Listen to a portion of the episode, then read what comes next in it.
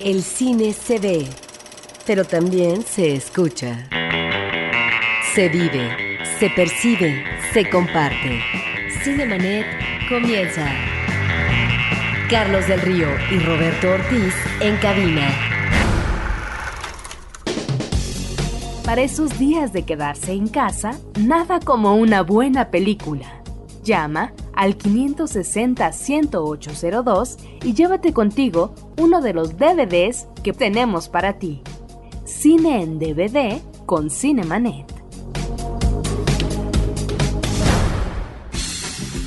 Están con ustedes un servidor Carlos del Río, Roberto Ortiz, nuestro invitado José Antonio Valdés, crítico y comentarista cinematográfico, investigador también, y estamos platicando sobre una lista que sacó el American Film Institute, el Instituto de Cine estadounidense, sobre las 10 mejores películas de 10 géneros clásicos, que es como ellos lo nombraron. Ya platicamos en la primera media hora de este programa sobre las 10 películas de animación y nada más para eso nos dio. Yo creo que no vamos a alcanzar jamás a platicar de las 100. Yo creo que tendrás que regresar otra vez a este programa, Pepe, y ahorita tratar de, de avanzar lo más que podamos porque ha estado, nos parece interesante la charla curioso los comentarios, las decisiones y las objeciones también que podemos tener con cada una de estas listas. El teléfono de la cabina es el 560-10802, 560-10802 y nuestra página de internet es www.cinemanet.com.mx. Ahí podrán encontrar también las versiones grabadas de los programas previos en su versión de podcast.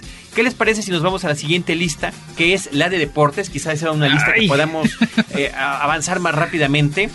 De entrada, eh, de entrada comentar si, si el deporte en sí es un género, porque puede haber una película de deportes que sea drama, puede haber una película de deportes que tenga que ver sobre el ambiente de comedia o sobre un ambiente bélico, ¿no? Finalmente, este, e, esta película de cuando las chicas tienen que hacer su propia liga de béisbol era porque los jugadores se habían ido a League of Their Own, era el título original. Era, era porque se habían ido a la guerra los caballeros, ¿no? Exactamente. Eh, no, es una lista que, bueno, es un género que realmente no es género, digamos, no existe el género de deportes tal cual académicamente hablando, pero bueno, el AFI lo toma como las películas donde los protagonistas pues se eh, dedican sus esfuerzos a un deporte sea cual sea este desde luego de competición. Entonces, bueno, eh, si nos vamos igual de abajo hacia arriba, pues tenemos Jerry Maguire, donde, bueno, eh, esta película de Cameron Crowe, pues lo que trata es más que nada la vida de un publicista y de un agente, más que del deporte. Y se mete ahí toda una historia romántica bastante torpe con René Zellweger y bueno, ahí Tom Cruise. Más que nada el personaje que debería enfocarse más sería sea Cuba Gooding Jr., que es un este acelerado basquetbolista, pero en fin, la eh, película... fútbol americano. Ah, fútbol americano, mira. Pues bueno, este ya es una película que... Que además ganó el Oscar por, por, y, el clip que siempre sacan es del de Show Me the Money, que me parece no es particularmente emocionante. Es una película olvidable. Muy, muy olvidable. en el número 9, National Velvet, donde bueno aparece Elizabeth Taylor que yo sé que aquí a Roberto es de sus, de sus máximos, donde bueno, es el deporte, en este caso la equitación. La equitación además pues una Elizabeth Taylor niña en la época, la misma época de Lassie, que bueno, la equitación como deporte, desde luego es un deporte de alta sociedad. Por favor, por favor, hay niveles socioeconómicos, ¿verdad? A los cuales no pertenecemos, pero... Mira, la número 8 no es tan mala. Breaking Away, aquí se llamó Los Muchachos del Verano, que es una historia muy bonita de un grupo de pandilleros, unos pandilleritos de pueblo bicicletero en Estados Unidos, que de repente les da por el ciclismo para enfrentarse con otra pandilla, ¿no? Entonces, bueno, la película tiene muchas cosas muy padres, es una película muy muy familiar en el tono de que, bueno, pues son chavillos en un verano que empiezan a tener el despertar sexual, al mismo tiempo empiezan a ver a los otros como rivales, hay toda esta desconexión por parte de los adultos de, este, de esta problemática y finalmente a mí lo que me gusta de esta película es todas las acciones ocurren en un pueblito norteamericano muy medio David Lynch, pero sin toda esa mala leche y todos esos horrores que es un buen retrato. ¿no? es un muy, bonito retrato. Caddyshack o Los Locos del Golf. en el número 7, que es una cosa inverosímil que una película como esta haya llegado siquiera a la pues lista. Saturday Night Live tenía que hacerse presente y bueno, finalmente se hace presente ahí. En el número 6, El Audaz, que yo quisiera que Roberto nos dijera algo porque es una gran película, yo creo, Roberto. Sí, es una película, ¿verdad? De Robert Rosen. De Robert Rosen, espléndida con Paul Newman y que tiene que ver con... el billar. Si hablar, digamos, del billar como deporte, pero a, partir, a partir, digamos, eh, de esta reunión y de este juego, es decir, hay eh, ahí una trama, ¿no? Que se presenta de manera muy interesante, de tal manera que es una película que va a dar pie para que más adelante se retome por parte de un cineasta importante de los Estados Unidos en una cinta que se va a llamar El color del dinero. De Martin Scorsese con con con, y, Tom, Cruise. Tom Cruise, bueno. Eh, ¿Cómo se llamaba? Eddie Nelson se llamaba el personaje de Paul Newman. En el número 6, eh, Bull Durham. En el 5, Bull Durham. Perdón, sí, perdón, es el Bull Durham con Kevin Costner interpretando a un este beisbolista enamorado de Susan Sarandon. No hay nada que agregar a esta película. en el número 4, eh, Campeones, que es una película interesante sobre todo por el protagonista, es Jim Hackman. Jim Hackman entrenando a un grupo de perdedores, igual en este ambiente universitario eh, ultra norteamericano. Pero bueno, siempre la presencia de Jim Hackman como que, como que ayuda, ayuda mucho, ¿no? Sí, bueno, sí, es una de las, de las presencias más estupendas que es de los años 70 en el cine estadounidense, pero también lo que es un tipo de película de fórmula. El clásico entrenador que tiene que llegar, o como el maestro con cariño, al final es el tipo de, de, formato que se utiliza, ¿no? Alguien que encuentra este grupo de gente medio rebelde y que tenga que inspirarlos, ¿no? Que al final entiendan que este hombre vino con las mejores intenciones para poder encauzarlos como se debe. Es la sociedad de los poetas muertos en Tochito.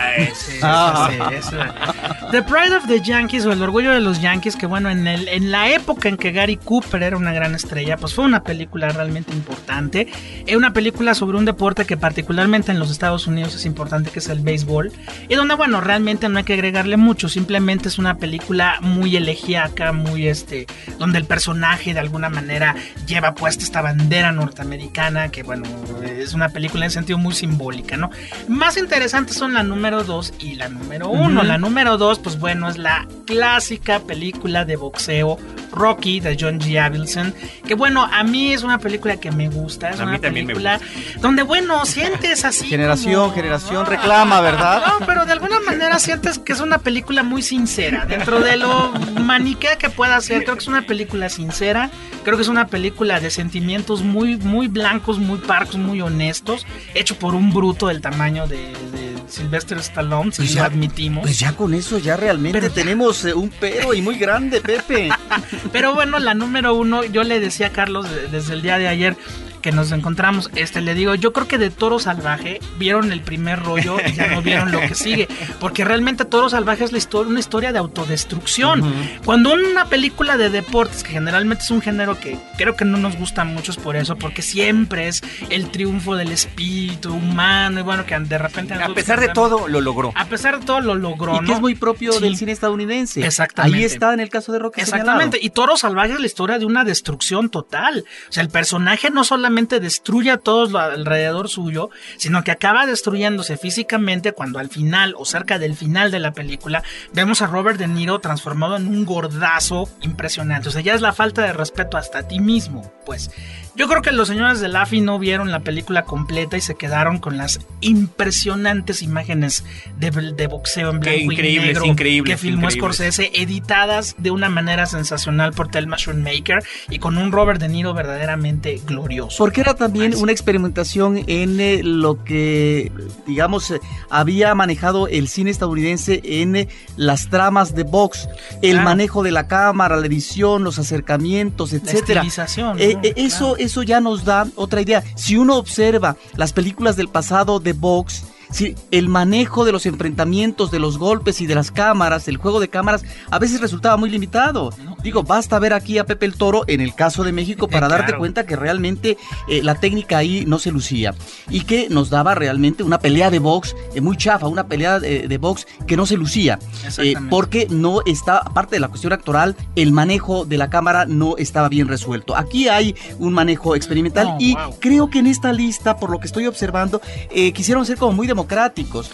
Vamos a hablar de lo que son los juegos más importantes eh, que le gusta al espectador estadounidense, como el boxeo, el béisbol, el fútbol americano, pero me da llama la atención que las dos primeras películas sean sobre box. y que tiene que ver Sí. también con estos pesos pesados, en donde ha habido también muchos ah, ganadores, muchos eh, campeones mundiales eh, de Estados Unidos, ¿no? Y ahora se ve que evidentemente no estamos muy contentos con esta lista, pero también, eh, ¿qué haríamos? Porque quizás no seamos también muy apasionados del deporte en sí. Yo me preguntaba, ¿qué película pensaría yo de deportes que faltó? Lo único que se me ocurre, que es una que me gusta mucho, que es Un Domingo Cualquiera, de Oliver Sí, Stone, que creo que habla de todo, y creo que es una de, de- de las virtudes de esa cinta, que te habla de la competencia entre los atletas, pero también del manejo de los entrenadores, del dueño del equipo, de la asociación de la liga, del dueño del estadio, Claro. de todos los intereses que hay, del fanatismo de la gente, de cómo se puede perder en la fama o en la comercialización alguno de los atletas, en fin, creo que es una película que te habla del atleta eh, viejo contra el nuevo, ¿no? Y al Claro. final esta comparación que es además muy obvia, muy evidente entre los jugadores de fútbol americano y los gladiadores de Ben Hur, ¿no? Pero finalmente también yo creo que en el caso de la película de Oliver Stone que mencionas, pues no entra porque es una película muy deprimente. ¿no? habla de corrupción. Es crítica, claro, es crítica, y es si crítica. estamos viendo la lista, pues son películas en ese tono de Jerry Maguire, Los Muchachos del Verano. Yo por eso, insisto, no vieron completa Toros Salvajes, si no, no la hubieran puesto en ese lugar. Muy hubieran bien. invertido, vaya, Rocky uno la imagina mucho más este Sí, en el sí, número en, uno, en el, ¿no? en el- como, y como un clásico, ¿no? En, en el sentido formal Toro de lo que es este tipo de películas. Aún no la conoce. Y creo que bueno. Ciertamente, pero puede despertar el interés para que la vean, que que, sí. es la película número uno de deportes De que pone el American Film Institute. Estamos en Cinemanet, en Horizonte 107.9 FM, platicando de la lista de la AFI de las 10 mejores películas por 10 géneros cinematográficos. Vamos a hablar, yo creo que del último género que nos queda en este espacio, o sea, finalmente hasta ahorita llevamos un 20% de la lista, pero eh, creo que es interesante platicarlas. El género que sigue es el de misterio, y aquí hay una curiosidad interesante, que es que se incluyeron en esas 10 cuatro películas de Alfred Hitchcock. Pues que era obligado, digo, quien, quien hizo las Se reglas. quedaron del cortos, juego. ¿no? Sí, yo hubiera llenado las 10 con Hitchcock, pero bueno, eh, las cuatro películas que están mencionadas es en el número uno es Vértigo, en el número 3 es La Ventana Indiscreta, en el número 7 es Intriga Internacional y en el número 9 yo siento una de las películas más flojas de toda su carrera, que es con M de Muerte. Vaya, yo hubiera puesto La Sombra de una Duda o... Vaya, en fin, pero bueno. Ok, Pero ¿por qué será popular con M de muerte? con M de muerte, bueno, en primera Grace Kelly ayuda mucho y en segunda yo creo que es de las películas más simplonas que hizo Hitchcock y por lo tanto no sé si Roberto está de acuerdo conmigo, de las más accesibles al público. Un marido quiere matar a su mujer y arma todo un plan que finalmente se le va a voltear eh, de, una, de una manera excepcional. Es una película muy de fórmula, muy de género en ese sentido. No tiene todas las implicaciones sexuales e implicaciones eh, políticas de entrega internacional, ni todo este juego con la imagen de la ventana indiscreta, ni mucho menos la necrofilia absolutamente soberbia del maestro de, de- de Entre los Muertos, ¿no? De Vértigo. Creo que es una película muy simplona, no sé a ti Roberto, ¿qué te parece? Sí, sin embargo, con M de muerte, claro, no es para que estuviera en esta lista. No. Es una película que sí nos maneja, eh, sobre todo después de la primera parte, una atmósfera eh, que ensombrece el- al personaje eh, que interpreta mm, Ray Milland. eh, este, Grace Kelly. Grace Kelly, Sí, sí, sí. eh, porque es un ah, falso culpable. ¿sí? Que es eh, un personaje que va a manejar constantemente mm, Hitchcock. Hitchcock, ¿no? Que tiene que ver también con eh, su educación católica a propósito del complejo de la culpa. Y eh, ahí lo que hace Hitchcock en este manejo de la fotografía, en donde vemos a una Grace Kelly que de ser radiante y con unos vestuarios espléndidos al principio, va terminando en un manejo de rostro depresivo porque pareciera que no tiene salvación alguna y va a ir a la cárcel sin eh, justificación alguna. Eh, Bueno, es una película que por otra parte maneja estos trucos técnicos de Hitchcock como el acercamiento eh, de la cámara cuando está marcando el Sí. esposo eh, para comenzar su, su plan macabro, ¿no? Que originalmente estaba filmada en tercera dimensión, por cierto. ujú. Que Ah, sobre película. todo la cuestión de la tercera dimensión cuando eh, se da, eh, digamos, em, Las tijeras. las tijeras, Mm. ¿verdad? De la forma como mata, en este caso al personaje, y que se supone que va a matar a la esposa. Creo que parece que estamos manejando el misterio porque no vamos en orden con esta lista. Sí, ah, no, no, no, está bien. Bueno, hay también muchas películas de la lista que también entrarían dentro de lo que es el cine negro. Digamos, está Eh, por ejemplo, el Laura, el tercer hombre, que por ejemplo el tercer hombre es una película eh, semi inglesa a raíz de la lista. El halcón maltés, que es la película que de alguna manera inauguró el género del cine negro. Sospechosos comunes, que fue como la puesta al día de todas estas cuestiones de la criminalidad, la moralidad de la criminalidad, la ética criminal, este, y bueno, una película. Y la vuelta de tuerca, ¿no? Y la vuelta, de, vuelta tuerca. de tuerca, que creo que es estupenda. Ahora, eh, película, Sospechosos Comunes sí. es el número 10 para que lo Sí, sepa número nuestro 10. público. Pero por ejemplo, el número 8, que es terciopelo azul, yo no estaría tan seguro de que se pueda clasificar tan fácil. Creo que aparte de que es la obra maestra de David Lynch, no entra en un misterio, yo creo que sí. ¿No piensas que ha envejecido tal vez? No, para nada. Creo que sigue siendo una película muy, muy inquietante. Y difícil de clasificar. Difícil de Difícil clasificar. de clasificar. No es tan fácil decir, bueno, así ocurre un misterio y se resuelve. No, al contrario, lo, lo terrible de la película es, Es- que este horror siempre va a estar reptando en, a- por debajo de la cara bonita del sueño americano. Creo que es una película que va mucho más allá de, de los encasillamientos, ¿no? Chinatown en el número 2, que es, bueno, una recreación de Roman Polanski del ambiente y la atmósfera y la estructura del cine negro clásico norteamericano. Y bueno, no, lo- hay dos grandes clásicos que, bueno, a ver Roberto, ¿qué nos puede decir?